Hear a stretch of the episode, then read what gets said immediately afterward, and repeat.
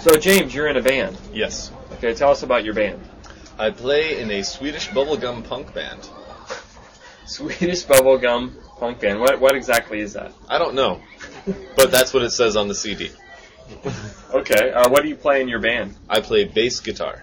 Okay. How long have you been playing the guitar? I've been playing the guitar for about 12 or 13 years. Oh, really? Okay. Nice. Nice. Do you play any other uh, instruments? I play a little guitar and a little drums. Since you're in a band, you get lots of women. Yes. Really? You're a rock star. Yes. Nice. Nice. Do you tour or do you just play where, where you live? Uh, we just play in clubs, local clubs. Really? Oh, okay. What's the best thing about being a musician in a band? It's really good for relaxing and having fun. Uh-huh.